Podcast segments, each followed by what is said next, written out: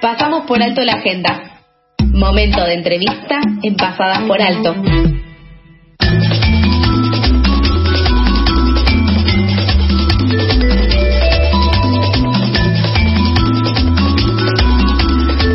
y 32 del mediodía y ahora llega un momento que nos gusta mucho aquí en Pasadas por Alto, aquí en FM La Tribu, que es eh, pasar por alto la agenda, pasar por alto las noticias y poder conocer un poco más a nuestro nuestra personaje del día que es en este caso Vedette soy Vedette en Instagram, es artista, conductora, productora drag no binaria, se dedica principalmente a la música, a la danza y ahora eh, también eh, eh, la podemos ver en la tele, está en Showmatch. Primero aprovechamos para saludar, hola Vedette, ¿cómo estás? Carlos y Sofía, te saludamos al aire FM La Tribu. Hola, ¿cómo andan? ¿Qué, tal, Vedette? ¿Cómo están? Bien, bien, ¿y vos? Bien, muy feliz, la verdad que estoy contenta. Recién salimos de ensayar así que tengo la endorfina eh, ahí arriba. Bueno, genial. Y también queremos preguntarte, para, para empezar, una noticia que nos puso muy contentos a todos en estas últimas horas, que fue que se aprobó eh, la ley de cupo laboral travesti trans. ¿Cuáles son tus sensaciones con respecto a eso? La verdad que me quedo con, mucho orgullo de que nuestro país sea tan pionero en dar inclusión a nuestra comunidad eh, finalmente que se reconozca la ausencia del Estado eh, y que ahora se hagan cargo de nuestra, bueno, de nuestro destino, de nuestra educación, de darnos posibilidad de trabajo, ¿no? Lo que la vida misma nos ha exiliado, ¿no? Nos han sacado de las posibilidades. Así que realmente es fuerte, van haciendo fichas, están pasando tantas cosas, también a nivel mediático, que es difícil. están hablando acá las chicas sentadas y me están desconcentrando. Están todas las mozas que acaban de llegar de, del ensayo, se cayeron juntas y yo queriendo hablar de algo serio y me desconcentraron. Pero bueno, la eh. verdad, es resumir, muchas felicidad. Esto hay que celebrarlo y estamos esperando ahora a las amigas de Chile que pasen lo mismo ¿no? y que se replique a lo largo del continente. Sí, muchas veces lo que pasa acá en Argentina también eh, después tiene como sus réplicas eh, en otros en otros países. También los movimientos se hermanan porque no, no, no vivimos en una burbuja, entonces también eso es algo que, que se va retroalimentando. Ahora lo que vos decías es eh, que quizás es algo que podemos ver, sobre todo en los últimos años, que es que la escena del, de, de, de lo drag en Argentina cada vez crece más Incluso ahora se da la situación de que, por ejemplo, vos, con todas las muestras, como decís, están saliendo del ensayo, del ensayo de un programa eh, en un canal de aire que llegan a, todo el país. Eh, ¿Cómo ves eh, esta, esta escena que crece? ¿Cómo crees que eh, si se dan o no todavía estereotipos o discriminación? ¿Y cómo ves la, la evolución en estos últimos años? Mira, hace muchos años que estoy trabajando en esto, es un trabajo este, y hace mucho tiempo que vengo impulsando y hablando con productores de que se dé cabida, porque la movida anda estamos instaladas, es muy bueno el talento que hay, y crecemos, ¿viste? Y hace muchos años que vengo acá con la idea impulsando esta situación, y esta semana fue fuerte, a mí me pasaron muchas cosas cuando me llamaron para producir esto, fuimos bien, entonces a terminar, fuimos a pararnos y terminamos bailando, viendo la presentación de la partida de disco, cinco tracks muy sensible era nada, porque fuimos y Marcelo le caímos bien y nos invitó a participar del programa. Eh, Y es, eh, me pasaron muchas cosas cuando voy a confesar que unos días he sentido como que bueno, que estábamos ahí un poco de decorado, que tal vez no estaban qué es lo que somos, porque es verdad que pasa mucho, ¿no? ¿Qué, es una drag? ¿Para qué sirve? ¿no? Como que hay mucho planteo al respecto. Y acá estamos de vuelta otra vez, ahora somos nueve drag que vamos a estar eh, dando una coreografía así fuera de competencia, pero para contarle el país, ¿no? Pero, y ampliando la, ampliando la visibilidad. Eh, sí hay discriminación, sí hay intolerancia, o sea, eso no cambia, no cambió en ningún bar, por más de las leyes que tengamos. Así que trabajar y que nos vean y que estemos en cotidiano siempre suma. Estamos en comunicación con Vedet, arroba soy Vedet en Instagram. Eh, Vedet, te vamos a pedir si te puedes eh, acercar a alguna ventana o quizás a algún oh. lugar en donde tengas mejor señal porque se nos escucha medio entrecortado y te escuchamos con un hilito y queremos eh, tratar de entenderte. A ver si ahí, porque estoy en, ahí se escucha mejor, porque estoy en la calle, viste, justo salí ahí se escucha bárbaro, sí. Perfecto, bueno, me, quedo acá, me quedo acá. Bien, genial, porque no queremos perder nada de esta charla que estamos teniendo con vos. Ahí, Carlos, mi compañero, te quiere hacer una pregunta. Eh, con respecto a la visibilidad que mencionabas recién, ¿cómo influye la autogestión de las redes y los medios eh, en la comunidad? Eh, canales, revistas propias. Sí, la verdad que muchísimo, porque es hablar en nuestros términos, ¿no? Cuando, cuando estamos entrando en otros medios tan hegemónicos, por ejemplo la tele, siempre es como que hay que volver unos pasos atrás para explicar eh, y no estamos en nuestro medio. En cambio, las redes supimos gestar nuestro propio espacio, nuestro propio lenguaje, nos encontramos rápido con otras compañeras, con otras maricas, con otras lesbianas, con otras caminarias, este, es más directa la comunicación. Acá es como, yo siento que tal vez los medios hegemónicos les, les da un poco de miedo, eh, que no saben cómo acercarse a nosotros. Entonces siento que la labor que estamos haciendo ahora es un poquito de, eh, bueno, de contarles, de que no se sientan tan amenazadas y de que compartamos el mundo, que estamos todos. Y también ayer cuando pensábamos y, estábamos expectantes esperando que el Senado finalmente apruebe eh, esta ley del cupo laboral travesti trans, pensábamos en eso, en lo importante que es en la cultura, en el arte y en todos lados que se construyan otras identidades, porque si queremos destruir eh, lo binario y que otras identidades sean posibles. También es importante esto, la, visibilización, como bien hablabas vos. Entendemos que eh, tenés un canal de contenido LGBTIQ eh, en YouTube que se llama Más Visibles. Eh, también has hecho otras producciones ahí, también haces música. ¿Cómo comenzó tu, tu carrera artística drag? ¿Y crees que hay alguna diferencia entre el arte drag y el arte no drag? Eh, pienso que el arte drag tal vez puede ser un poco más abarcativo, digamos, si vamos a separar, porque venimos como con una deconstrucción más fuerte, ¿no? Este, pero la verdad que el arte es uno, es expresión, ese, ¿no? Hay que encontrarse lo, que cada uno siente. Eh, siento que habilitamos también la visión artística fuera de lo binario, porque la verdad que el binarismo está preso en todo, es muy fuerte. Eh, cómo de golpe salirse de ese rótulo cambia todo. Eh, y mi recorrido, la verdad que mi recorrido también, mi construcción y encontrarme como una persona no binaria fue a través del drag, y fue por el arte, y fue por, por la música, eh, que, es por donde comencé, comenzó todo, ¿viste? Empecé a escribir mis canciones, empezó a funcionar porque le canto a, a, mi comunidad, eh, son como, somos como poquitas cosas, no hay mucho contenido. Con respecto a la música, publicaste un disco este año. Eh, ¿Cómo fue la producción en pandemia? ¿Sentís que tuviste más tiempo para dedicarle a la música? Eh, la verdad que tuve más tiempo de dedicarle a, a la gestión en general. La música, por suerte la música ya la tenía resuelta, y porque hice una canción, una sola canción durante la pandemia, que fue una experiencia bastante interesante con ópera periférica, y es es un teje hacer desde tu casa. Yo nunca conocí al productor que me ayudó a componer la canción, al otro equipo, eh, porque era un proyecto de drag queens con productores de música eh, y productores audiovisuales haciendo eh, videoclips, un proyecto muy fuerte, pero nunca nos vimos las caras. Entonces la producción en pandemia se complica. Eh, la pasión nos lleva adelante, ¿no? Lleva, que sabemos que nos están prestando atención y que hay que y que hay que dedicarle tiempo. Como no tuve que ir al trabajo, los primeros meses de la pandemia me dediqué en realidad a armar este programa para Instagram que se llama Marca M para Mostra.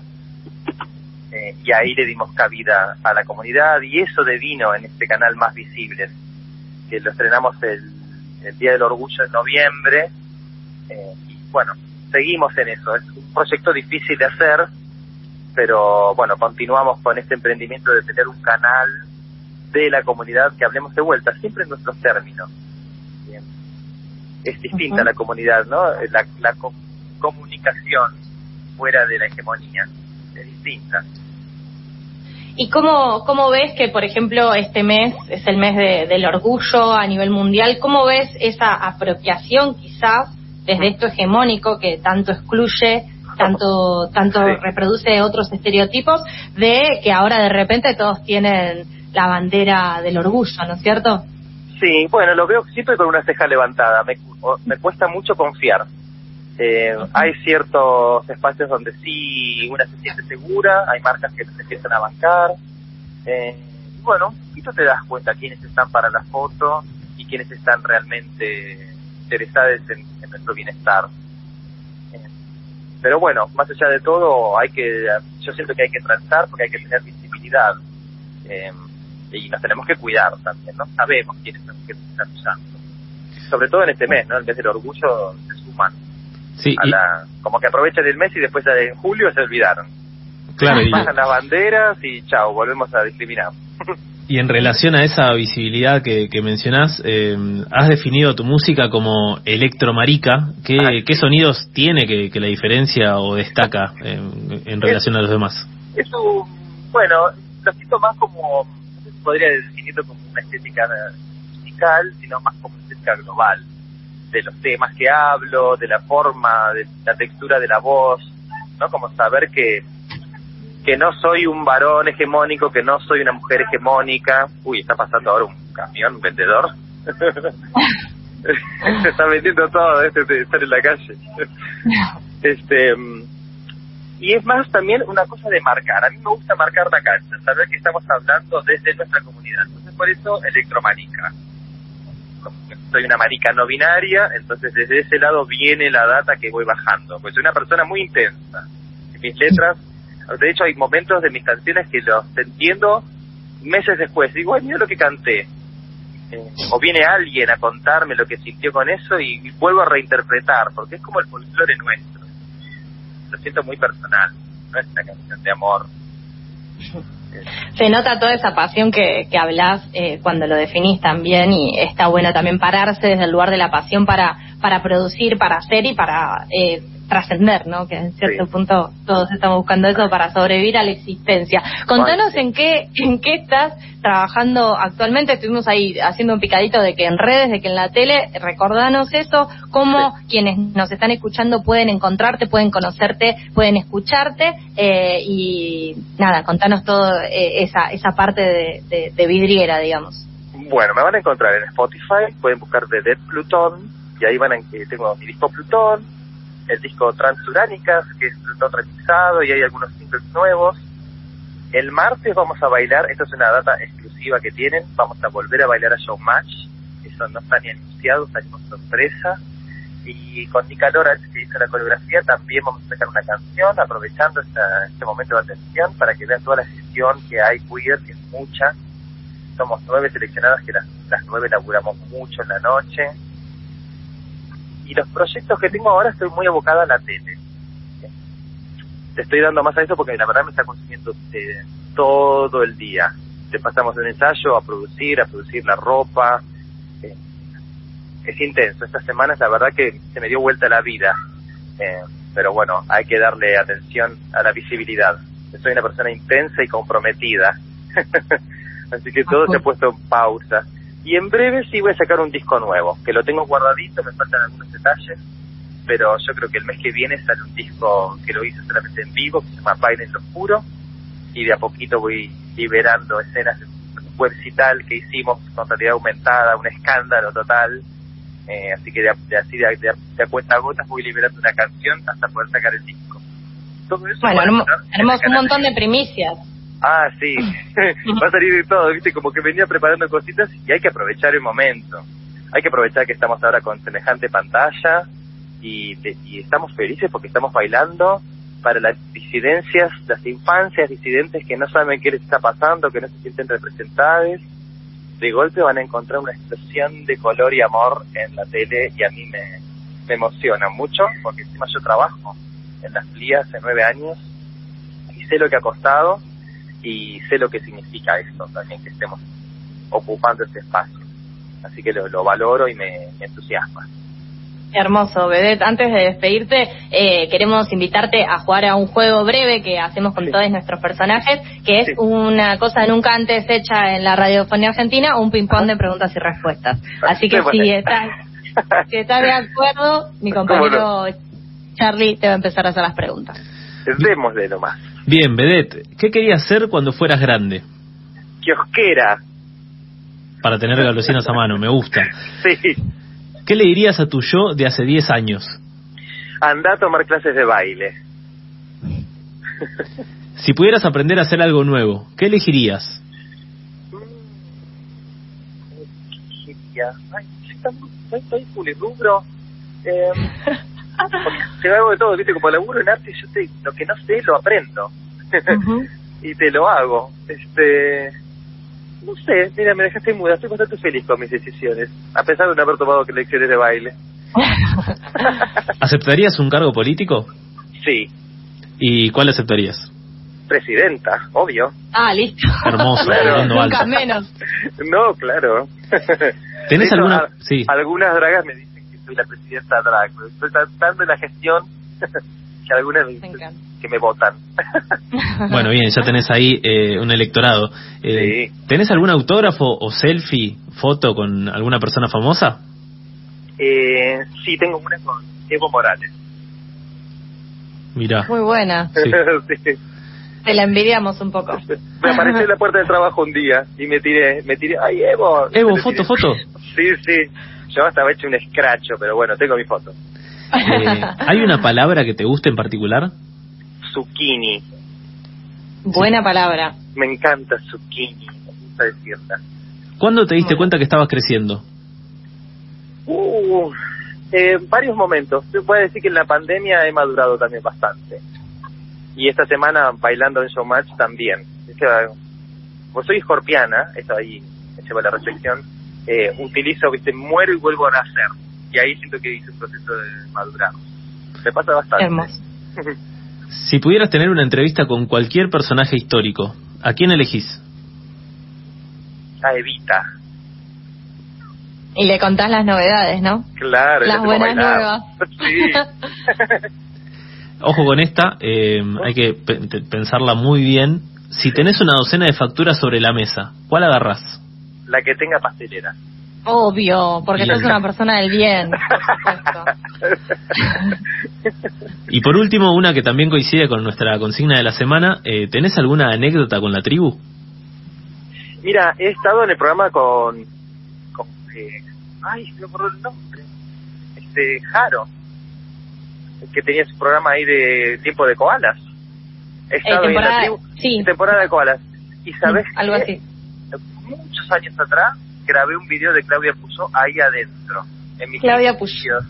Sí, grabamos un videoclip y ella hizo un recital ahí adentro, falso para su videoclip. Esos fueron mis inicios en lo audiovisual. Así Me que- encanta. Sí, Mira, me, me había olvidado eso, me hicieron acordado.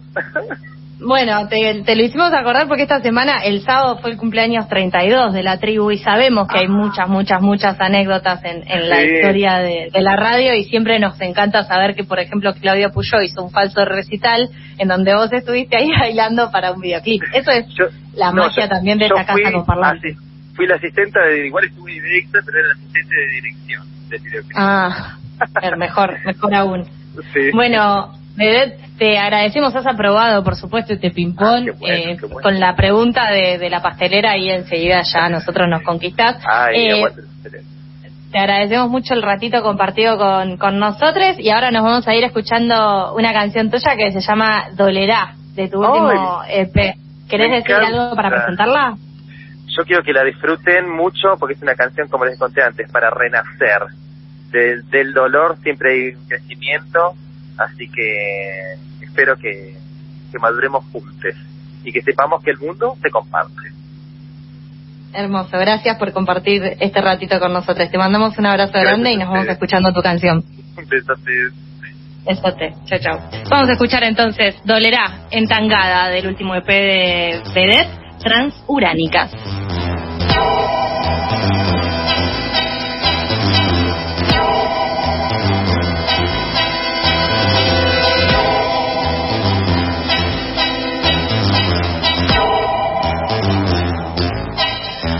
Torpes juegan de divos, posan en dos sentidos, haciendo negocios al ego. Las moscas ayudan al fuego. Amor, este mundo es fatal, vale más proyectar, gana el plano general. En el vacío no hay sonido, los remordimientos